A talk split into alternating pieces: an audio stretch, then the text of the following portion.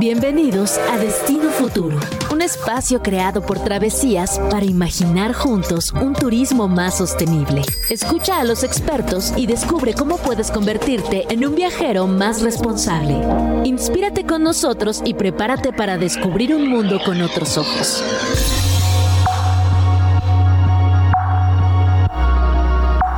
Hola, buenas tardes, bienvenidos a Destino Futuro. Yo soy María Pellicer. Estamos en Radio Chilango 105.3. Nos pueden seguir a través de radio.chilango.com y también en nuestras redes sociales en Radio Chilango. A mí me encuentran como arroba señorita Pellicer y este proyecto de Destino Futuro lo encuentran como Destino-Futuro MX. Este es un espacio que creamos desde la revista Travesías, donde siempre hemos estado platicando de viajes y de, y de, y de aventuras. Y creamos este espacio para seguir imaginando ese mismo turismo, pero de una forma mucho más sustentable y sostenible. Así que todos los viernes de 3 a 4 de la tarde estamos platicando con expertos, estamos eh, en entrevistas con especialistas, imaginando cómo va a ser esta evolución del turismo en los próximos años. Eh, también los invito a que si ya nos escucharon y tienen ideas, comentarios o sugerencias, nos escriban a hola travesíasmedia.com. Ahí vamos a estar esperando sus comentarios, sus sugerencias, sus ideas. Si tienen proyectos que creen que deberíamos de explorar aquí, por favor, estamos esperando que, que nos contacten. Bueno, sin ir más lejos, quiero presentarles al guía, al guía de hoy. Nuestro guía es Gilberto Salcedo. Él es encargado de turismo en ProColombia. Es egresado de la Universidad de los Andes y es un especialista en gestión pública. Tiene una amplia trayectoria profesional. Fue presidente de la Asociación Colombiana de Transporte Aéreo, fue también representante del sector aéreo en el Comité de Directores del Fondo Nacional de Turismo, secretario privado del Ministerio de Comunicaciones, viceministro encargado de Comunicaciones, asesor de la presidencia de Telefónica Telecom, jefe de gabinete del ministro de Relaciones Exteriores y viceministro encargado de Asuntos Multilaterales. Así que como ven, Gilberto tiene una trayectoria pues muy enfocada en, la, en el ámbito de la vida pública colombiana y en los últimos años él se ha especializado en los temas de turismo y de la promoción turística de su país. Él formó parte como panelista en Destino Futuro, el, evento que llevamos a, cabo en la Ciudad de México hace unos días, y está aquí hoy con nosotros para platicarnos sobre la evolución del turismo, muy específicamente el caso colombiano, que es un caso atípico y, y del cual seguramente vamos a aprender mucho. Así que bueno, le damos la bienvenida a nuestro invitado del día de hoy, Gilberto Salcedo de ProColombia. Conoce las ideas y propuestas de las voces más respetadas de la industria con CrossCheck. Muy buenos días y bienvenido Gilberto Salcedo, vicepresidente de ProColombia, que nos acompañas aquí el día de hoy. Sí, muchas gracias María y a, Travesías y a Capital Digital por... Le decimos Capital Digital. Ah, ok, perfecto. bueno, muy bien me fui al modismo americano, pero bueno, no, es un gusto estar aquí con ustedes eh, y la verdad eh, siempre con esa alianza que tenemos con, Pues Gilberto está aquí como uno de nuestros invitados estrella de Destino Futuro. Y hoy nos acompaña para platicar de Colombia, como no podría ser de otra forma, que es uno de los destinos que mejor se ha desarrollado, yo diría, en los últimos años en América Latina. Entonces me gustaría que nos contaras un poquito, Gilberto, de qué es lo que haces, porque a lo mejor a mí me queda muy claro, pero para quien nos escucha, ¿no? ¿Qué es lo que haces desde ProColombia? Mira, ProColombia es la agencia del gobierno nacional encargada de la promoción no solamente de las exportaciones de nuestros productos no mineros, ah. de inversión extranjera directa, atraer inversión extranjera directa hacia el país no minero energética y la promoción del turismo. Yo soy la persona encargada del área de turismo y evidentemente mi misión es traer eh, personas foráneas, extranjeros, a que disfruten de Colombia como destino turístico. Esa es la labor en la que estaba empeñado y como tú muy bien lo decías, yo creo que ahí hay una historia muy linda, eh, sobre todo en un país que se ha caracterizado por su resiliencia, por eh, darle la vuelta a muchas situaciones de violencia, de inseguridad del pasado y que hoy florece claramente como un destino emergente y que ha logrado un, digamos, un espacio importante en la escena internacional.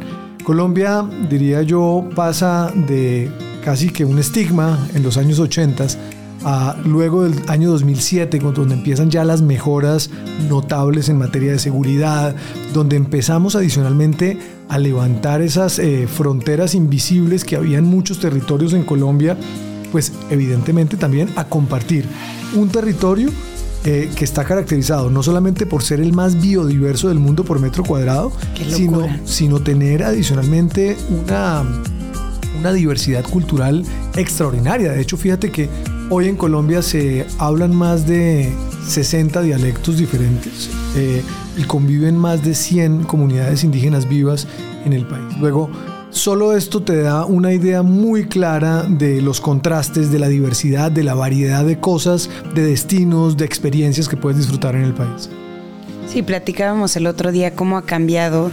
Yo que tuve la fortuna de conocer Colombia de niña, y la veo hoy con años, 30 años de diferencia y es otra. Ahora, es otra en la percepción internacional, puede ser. Yo no creo que muchas de las experiencias hayan cambiado.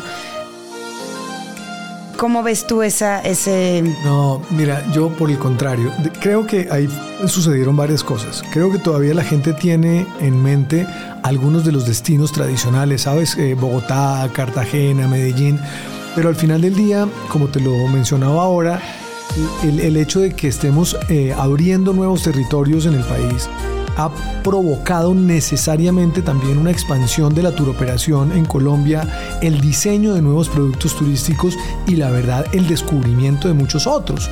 Eh, por ponerte solamente un ejemplo, ahí tenemos eh, justo en el límite entre la Amazonía y la Orinoquía colombiana una población que se llama San José del Guaviare, que queda en el departamento del Guaviare.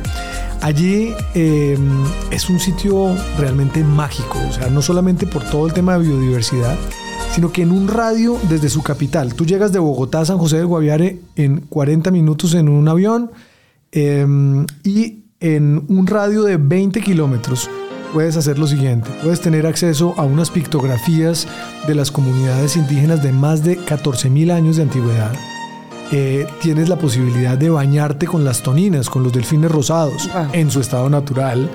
Eh, tienes la posibilidad de hacer trekking en una de, los, de las formaciones geológicas más antiguas del el mundo. O sea, la Tierra cuenta con un espacio que se llama el escudo guayanés, que como te digo es una formación geológica que comparten Brasil, Venezuela y Colombia. Eh, y yo no sé, cuando lo veo es como, sabes, en el sudeste asiático, cuando uno ve esos paisajes como con estatuas hechas por el hombre en la mitad de un bosque. Sí. Aquí la diferencia es que no lo ves hecho por la mano del hombre, sino lo ves hecho por la mano de la naturaleza. Increíble. Y hay un, en particular uno que es un monumento literalmente de la naturaleza que se llama la Puerta de Orión. Eh, que es un arco hecho por la naturaleza en una roca que como te digo es de las más antiguas del mundo eh, y en donde puedes disfrutar de unos sitios que no te lo, no te lo crees.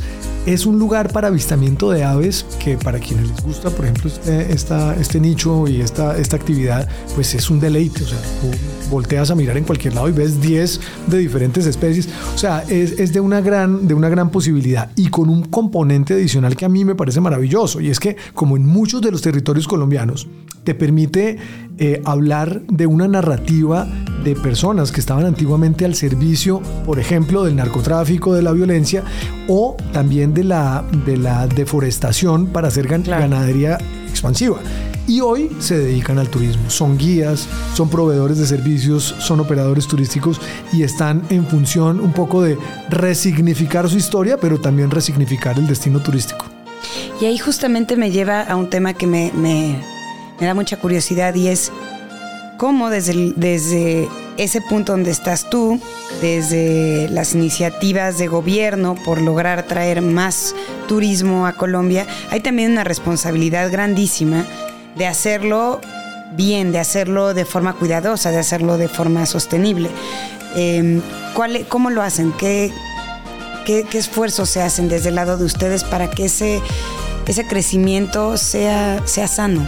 De acuerdo, mira, yo creo que, eh, como tal vez me lo, me lo en días pasados, la sostenibilidad, eh, entendida obviamente como un cuidado y una preservación de nuestros activos biológicos, de nuestros activos de naturaleza, nuestra cultura, eh, y evidentemente también de un propósito de que el turismo sea una palanca también para generar unos ingresos que permitan, digamos, esta situación. Cuando tú pones esto en, perspectiva eh, y lo que empiezas a ver además, todo después de la pandemia, fue pues después de que arranca el COVID y la gente empieza con como con este sentimiento de volver a conectar, de conectar con la naturaleza, de eh, una necesidad de bienestar y demás, empiezan a buscar destinos que claramente hacen juego perfecto con lo que ofrece Colombia. Y esto, si bien lo veníamos trabajando desde antes de la pandemia, hubo como un proceso que acelera la necesidad de subrayar la sostenibilidad como un atributo fundamental dentro del turismo. De hecho, eh, oíamos en, las charlas de estos días un, tema que a mí me encantó y es, es que ya ni siquiera hablemos de sostenibilidad. Sencillamente, turismo tiene que llevar inmerso este, este concepto. Y esto no es, no es menor, porque fíjate, eh, en Colombia decimos que la sostenibilidad dejó de ser una tendencia para volverse una exigencia. Y esto no como un eslogan. Lo estamos viendo, por ejemplo, en las OTAs, en las agencias digitales de viajes, en donde los informes de sostenibilidad que, ellos eh, expiden permite ver cómo el 90% de las búsquedas en Booking o en Expedia son relacionadas con experiencias sostenibles.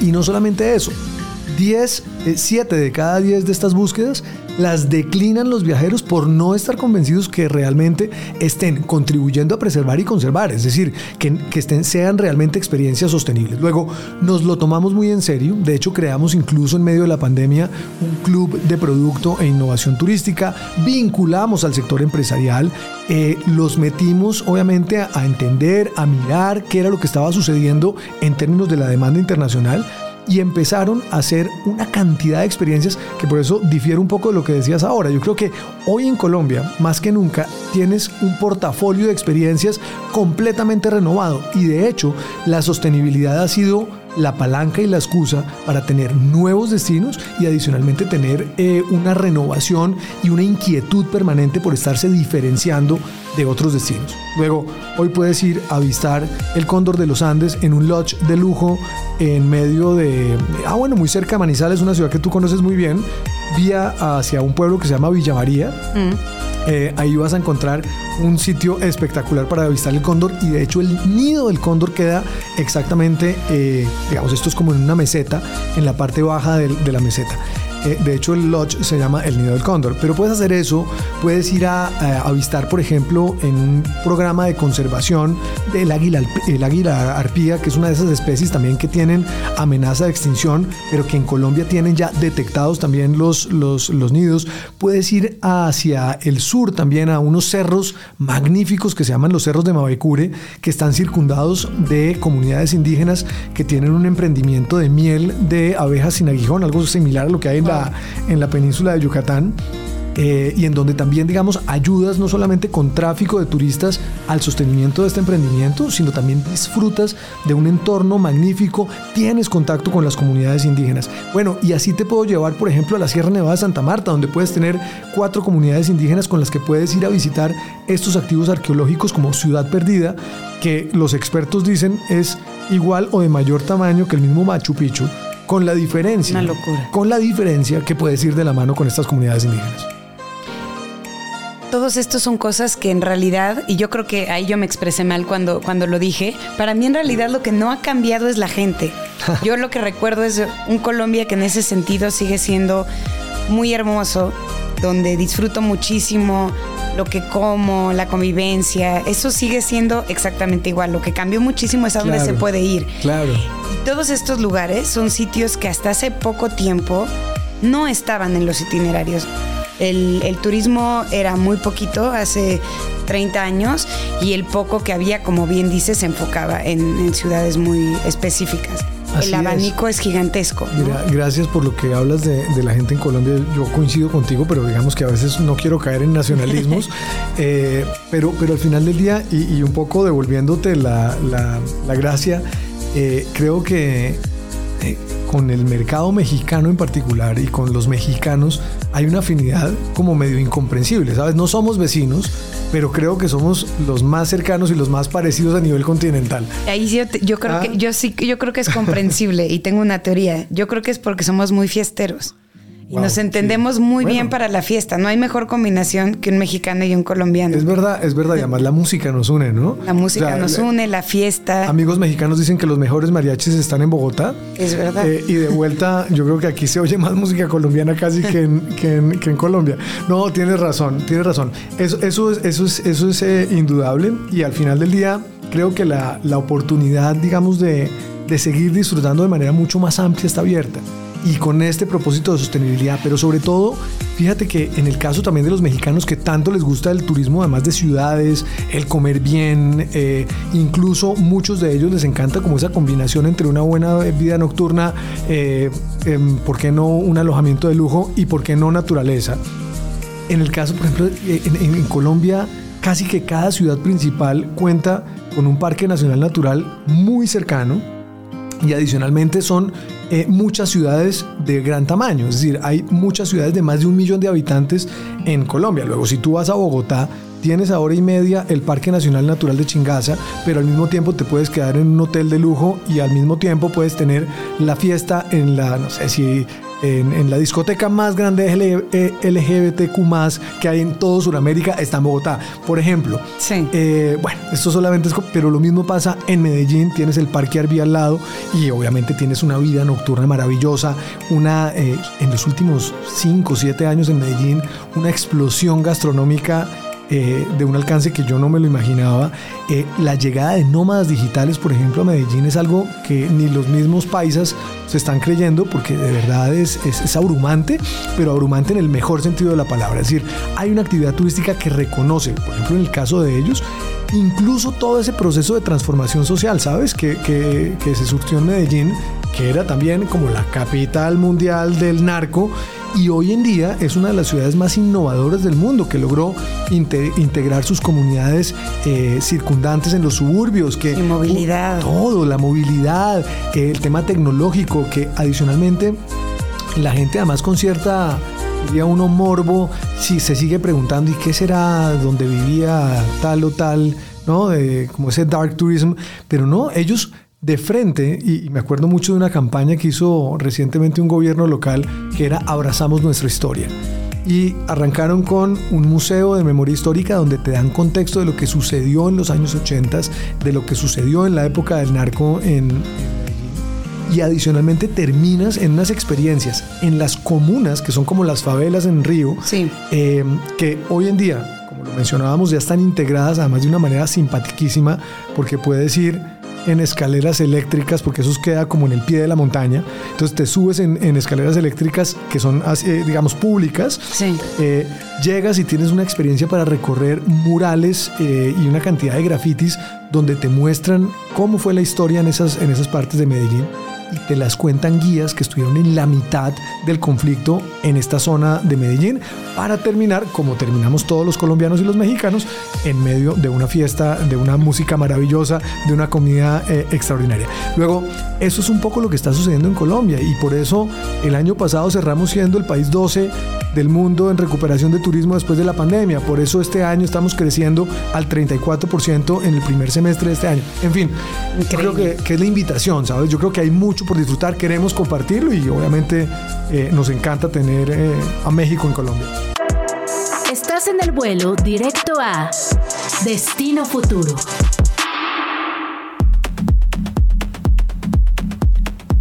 Bueno, súper interesante esta plática que estamos teniendo con Gilberto Salcedo de ProColombia sobre el turismo en este país sudamericano.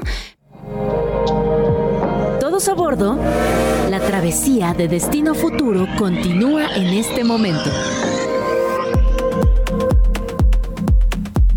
Estamos de regreso en Destino Futuro. Nos escuchan a través de Radio Chilango 105.3 FM y yo soy María Pellicer.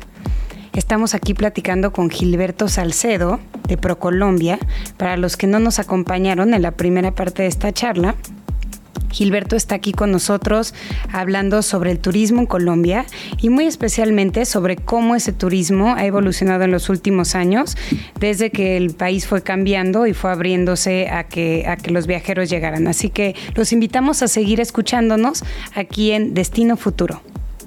Conoce las ideas y propuestas de las voces más respetadas de la industria con CrossCheck. Colombia es un vuelo de 3, 4 horas. Es, un, es, una, es una aventura que es otro mundo y está aquí cerquita. Y creo que ahí hay que hacer más intercambio. Me encantaría que nos dieras un par de recomendaciones para quien no haya ido a Colombia. Dinos un itinerario para alguien que nunca haya ido y un itinerario para alguien que ya fue y a lo mejor vio lo básico y qué le recomendarías hacer. Bueno, si vas por primera vez a Colombia, pues los imperdibles evidentemente son y es que, sabes una cosa, hemos cambiado un poco la forma de promocionar. Entonces ya no hablamos de destinos o de ciudades en específico, sino hablamos de regiones turísticas. Porque tal vez una de las cosas que más trabajo nos costaba era explicar a Colombia, porque eran muchas cosas en un solo contenedor. Sí. Luego llegamos a la conclusión que lo mejor era qué hacía sentido turístico para ir dividiendo el país. Y no solamente te permite mirar como varios países en uno, sino varios destinos en uno. Luego eh, para el que va por primera vez, yo le recomiendo obviamente que arranque por Bogotá. Allá tendrá que darse una vuelta espectacular en medio de la vida nocturna, en medio de la gastronomía, en medio de la historia también, que hay cosas bien interesantes para ver y claramente esta, esta, estos parques naturales que rodean la, ciudad. Eh, luego, creo que junto con Bogotá, lo otro que tienen que visitar por primera vez, sin duda alguna también, es Cartagena. Cartagena es un must. Eh, yo creo que el, hecho de tener una ciudad con, ese, con esa atmósfera, ¿no? Es muy romántica, es una ciudad que llena de color, llena de música, llena de, gastronomía y adicionalmente con un contenido histórico magnífico. Luego, esos serían como los dos eh, sitios que yo recomendaría, sin y un itinerario por lo menos de unos cinco días en Bogotá y ponle por lo menos unos eh, cuatro, en Cartagena. Eh, si ya ha sido, digamos, como a lo tradicional, Bogotá, Cartagena, Medellín, yo creo que puedes volver, pero con una perspectiva de regiones, como te lo decía anteriormente. Entonces, si vas a Cartagena, lo que no sabes es que tienes, eh, primero, enfrente de Cartagena, las Islas del Rosario, que es un parque nacional natural. Entonces ahí tienes que hacer unas actividades náuticas, tienes que hacer eh, incluso actividades de, al aire libre magníficas que ya están muy bien curadas. y tienes a tan solo hora y media de Cartagena, Barranquilla, que además es la ciudad natal, por ejemplo, de Shakira, en donde también esto está lleno de música que está atravesada por nuestro principal río en el país, que es el Magdalena, tienes experiencias de naturaleza, hicieron un malecón alrededor del río, porque además el río antes era como algo medio de que despreciaban allí, y hoy en día le dieron la cara nuevamente al río, luego se volvió parte de la oferta turística, tienen este malecón lleno de sitios con gastronomía eh, de la costa caribe, además fíjate que, que Barranquilla es uno de esos sitios de migración sirio-libanesa, holandesa, italiana. Entonces también digamos como que esta amalgama permite tener una diversidad gastronómica, cultural magnífica. Eh, adicionalmente tienes una vida nocturna maravillosa. Eh, para la gente, por ejemplo, que hace turismo de reuniones. Hay unos venues del otro mundo y muy cerca también, digamos, hay la posibilidad de pueblear, que yo sé que es una de esas aficiones que compartimos con los mexicanos. A hora y media de Barranquilla llegas a Santa Marta. En Santa Marta estás al lado de un parque nacional natural, que es el Parque Tayrona, donde puedes ver las nieves perpetuas de la Sierra Nevada de Santa Marta. Sierra Nevada, que está habitada por cuatro comunidades indígenas magníficas y puedes hacer todo lo que les mencionaba anteriormente. Sigues subiendo hacia el norte del país, llegas a la parte sur de La Guajira, en donde está lleno de verde, de ríos, donde puedes eh, hacer, no sé, actividades como paddle y bueno, y todo lo que se puede hacer en deportes náuticos. Hay zonas además sobre todo este litoral, en donde puedes hacer, por ejemplo, kitesurf, para la gente que le gusta este tipo de actividad. De hecho, dicen que es de los mejores spots eh, para este efecto y hacia el norte-norte llegas a las dunas, hacia el desierto. Es mi sueño ir a ese bueno, lugar. No te imaginas. Y adicionalmente ya también hay una comunidad indígena que son los guayús, que hacen una artesanía que no se la puede uno creer. Y adicionalmente unos sitios que no siendo tan elaborados te permite, por ejemplo, si te estás quedando en Santa Marta o en en un buen hotel, una noche en una ranchería de los guayús, eh, pasarlas en un chinchorro, en una de estas hamacas que tú cuelgas, en fin, con el mar respirando el aire allí, es, es, una cosa soñada y viendo ese mar de estrellas maravilloso en la parte más extrema de todo Sudamérica. Luego, nada, yo, yo creo que esta es solamente una forma de mostrarle a cualquier eh, repitente en, en el país. Igual pasa con Bogotá, extiende tu viaje hacia los Santanderes, hacia Boyacá eh, o baja un poco hacia el río Magdalena, hacia una ciudad que se llama Honda. En fin, hay un mar de posibilidades que de hecho pueden encontrarlas en colombia.travel, que es donde eso te iba a preguntar porque pensaba, debe de haber un esfuerzo por juntar toda esta información en algún lado. Así es, y en, y en colombia.travel, que es el, portal eh, de promoción internacional de turismo, vas a encontrar, digamos, esta oferta bastante bien organizada, con unas sugerencias de itinerarios para el efecto. Buenísimo, pues ahí vamos a ir todos a buscar ideas. Yo siempre insisto mucho en esto de está cerca, hay que aprovechar. Colombia es verdad que la movilidad hay veces puede ser complicada, es un país muy montañoso, pero hay conectividad aérea en todos lados. Es, impresionante, pero además es una cosa que es muy buena para, yo siempre lo repito, además no solamente en México, sino en muchas partes que me corresponde ir a, en función de mi, rol. Eh, la historia que cuentan hoy en día México y Colombia en materia de conectividad es algo como la antítesis de lo que sucedía en la pandemia. En medio de la pandemia, recordarás lo que hacían las aerolíneas era recortar frecuencias, incluso desconectar destinos. Yo, la verdad, todavía quiero entender cómo y por qué, pero esta relación entre nuestros dos países aumentó la capacidad. Tuvimos más operadores aéreos, entró Volaris, entró Viva Aerobús. Luego, no solamente es la facilidad para llegar a Colombia, sino también que la competencia siempre favorece los precios. Luego, yo creo que es un, destino muy asequible en todo el sentido de la palabra, muy competitivo en precios, te puedes quedar en un tremendo hotel a muy buen precio y conseguir también en la porción de transporte aéreo unos, unos tiquetes eh, muy buenos. Y lo mismo en la parte de la gastronomía. Eso sí siento que el cambio es radical. Yo no me acuerdo de haber He visto restaurantes como los que hay hoy en Colombia. Platicábamos de Celele el otro día en Cartagena. Todo lo que ha hecho Leo Espinosa en Bogotá es increíble. Entonces la oferta ha cambiado mucho en ese sentido y lo clásico sigue estando ahí. A mí mi favorito sigue siendo comerme un ajiaco, se me hace una delicia total.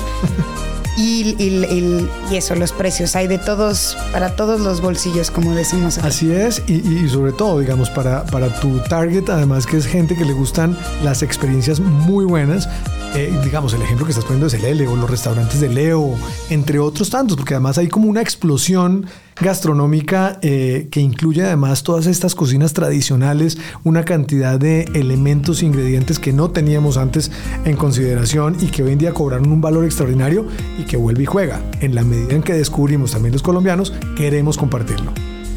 Gilberto, muchísimas gracias que nos acompañaste. Me encantó escucharte.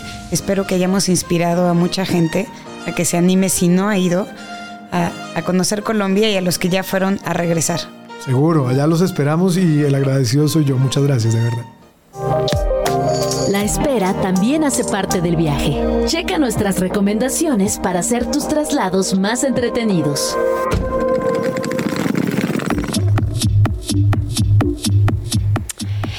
Bueno, estamos aquí en nuestro espacio Sala de Espera, eh, un espacio que dedicamos desde el inicio de la serie a platicar sobre literatura, literatura para que nos acompañara en los trayectos, en los viajes o que hablara de viajes. Pero a partir de hoy vamos a tener en este espacio a nuestros amigos de Bookmate y hoy específicamente está aquí con nosotros Brenda Legorreta. Hola, Brenda. Hola, María. Gracias por invitarnos. No, hombre, feliz de que estén aquí. Para los que no conozcan Bookmate, les voy a hacer una yo escribí una, una, reseña así como institucional. Bookmate es una aplicación de lectura digital que te permite leer donde quieras y cuando quieras. Ahora, eso es lo que yo escribí. Mi, mi resumen es, es súper cómodo como viajero porque básicamente es como tener toda tu biblioteca en la palma de tu mano. No importa dónde vayas, llevas tus libros a todas partes. Donde te quedaste leyendo puedes continuar. Si ya no quieres seguir con ese libro, te cambias a otro. Así que, bueno, como Sí, eh, Bookmate, lo dijiste muy bien, es una app eh, y funciona con el pago de una suscripción. Muchas veces para que se entienda mejor decimos que es el Netflix de libros. Entonces tú con el pago de una suscripción tienes acceso a nuestro catálogo, es de cerca de 2 millones de libros digitales y 50 mil audiolibros. Wow. Y mm, tenemos un catálogo que incluye editoriales grandotas como Anagrama o Planeta, pero también hemos hecho en la TAM una muy buena alianza con editoriales independientes como Almadía, eh, Antílope, Vinilo Editores, eh, todas estas también editoriales que muchas veces no llegan hasta acá por temas de distribución de países en Sudamérica. Entonces eh, se va cumpliendo una labor muy completa con la industria editorial también de papel. Es un ecosistema que trabajamos muy de la mano y que se retroalimenta de una manera muy sana. y bueno, pues Bookmate está creciendo cada vez más. creo que en los jóvenes es más fácil dar el salto a la lectura en digital eh, para muchas personas de, no sé, nuestra generación o que ya estamos en los años, que ya tenemos más de 40, eh, nos cuesta trabajo, pero una vez que das ese salto, a mí me pasó al menos al entrar a trabajar aquí en Bookmate, se te abre una posibilidad lectora impresionante. Entonces, no es que tenemos esta falsa idea de que el libro digital sustituye al impreso, y creo que es incorrecto. Más bien creo que, que vas combinando y saltando de una frontera a otra de una manera muy natural y al tener Bookmate, lo único que va a pasar es que vas a leer más. Totalmente, y además eso que dices, que es muy bonito, al tener tantas editoriales independientes, que sería muy difícil conseguir aquí, argentinas, españolas, tienes acceso como un universo de libros que de todas maneras no ibas a tener.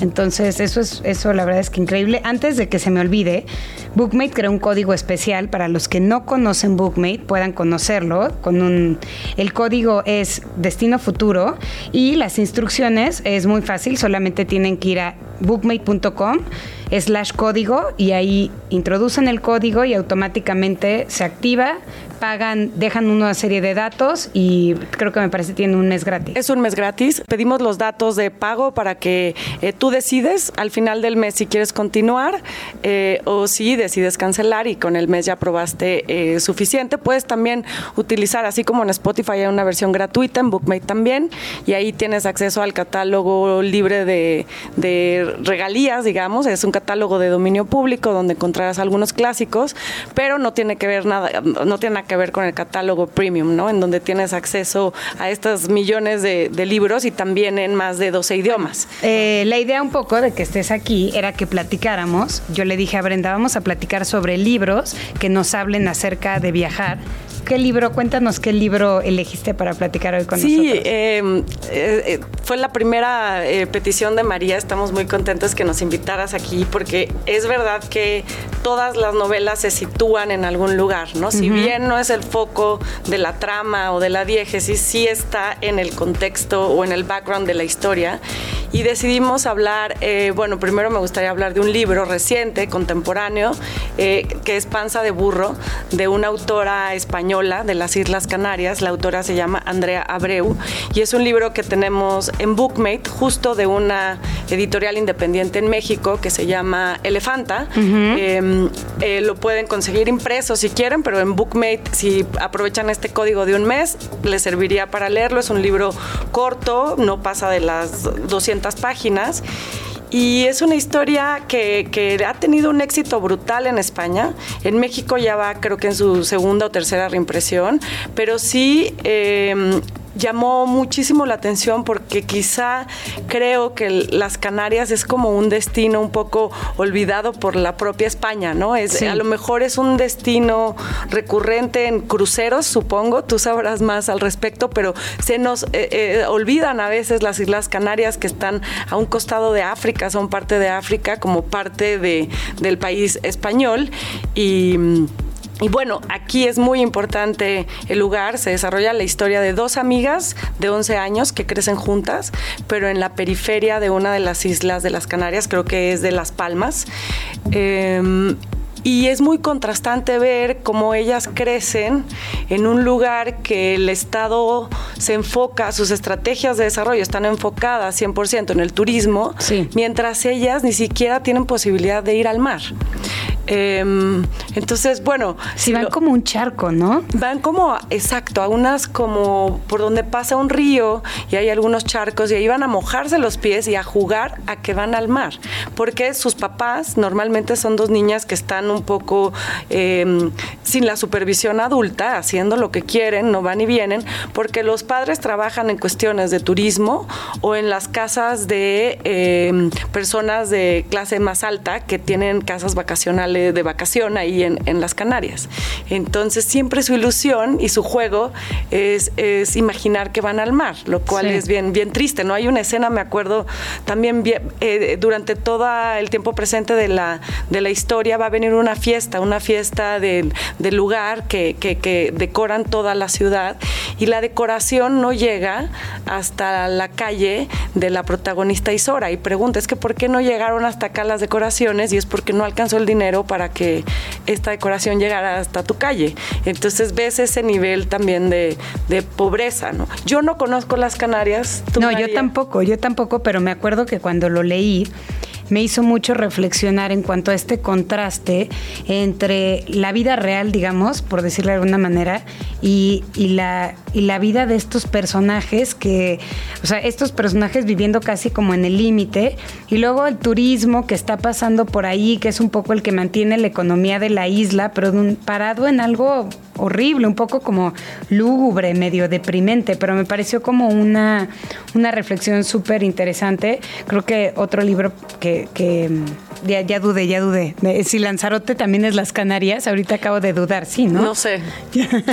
Porque me quedé pensando en una idea que leí, en un libro que leí sobre Lanzarote. Pero bueno, ya en lo que lo aseguro, mejor no digo más. Pero súper recomendado este libro de, de, Andrea Abreu. Además hay algo muy padre del lenguaje, ¿no?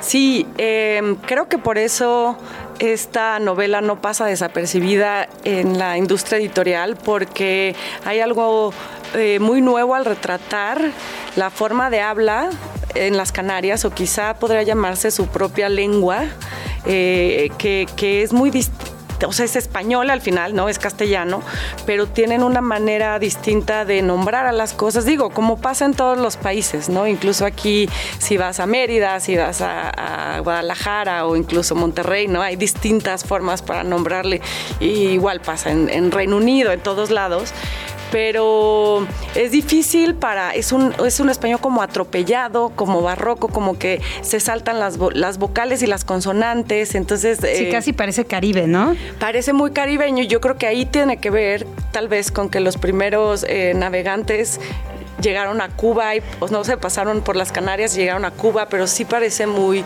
como se parece mucho al acento cubano, es cierto. Sí, entonces es, un ah, libro que es como viajar, como ir a ese lugar, como que crees que conociste algo después de terminarlo. Dices, nunca he ido a las Canarias, pero me siento un poquito más cerca de haber estado ahí. Sí, conoce, se desarrolla en los 90, es como previo todavía a los celulares y al mundo digital, pero sí, eh, sin duda estás ahí escuchando las, eh, esa forma de habla y cómo caminan por las calles. Quizás si vamos a las Canarias difícilmente vamos a entrar a, esta periferia, ¿no? A este mundo, a estos barrios, porque también como, como que tratan de ocultarse, que no se vean, que no se mezclen con, con los turistas, ¿no? Eh, y bueno, creo que esa sería una de las otras cosas interesantes de estos libros, que es que te abren la posibilidad de conocer un destino desde un ángulo muy diferente a que simplemente como turista podrías ver, ¿no? Sí, para mí cada vez previo al viaje, más allá de leer yo guías de viaje, me gusta leer autores del lugar. Entonces, eh, si vas a Estambul, pues lees a Pamuk. Si vas a Japón, bueno, tú que te fascina Japón, pues es interesante leer, no sé, Mishima, Yoshimoto. Y, así, o si vas a Italia, ¿no? Nápoles, Elena Ferrante, yo conocí Nápoles primero por su, su serie de cuatro libros, ¿no? De las dos amigas. Eh, entonces sí, creo que es una manera súper enriquecedora previo al viaje y luego posterior, ¿no? Para conocer un lugar desde unas perspectivas mucho más sensoriales, em, yo diría, lúdicas, intelectuales, pero también como del espíritu, ¿no? Totalmente. Pues esa es la idea. A partir, ya saben, de, este, de esta edición, vamos a tener todos los viernes aquí en este segmento a nuestros amigos de Bookmate platicando sobre libros, sobre viajes. Les repito, está el código Destino Futuro que pueden utilizar para activar un mes gratis en Bookmate. Lo activan en bookmate.com slash código. Muchísimas gracias, Bren, por estar aquí hoy con nosotros. Radio Chilango.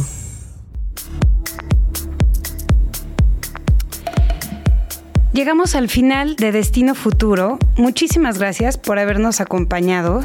Muchas gracias a los que nos, estuvieron con nosotros en esta plática súper interesante que tuvimos en un inicio con Gilberto Salcedo de Procolombia.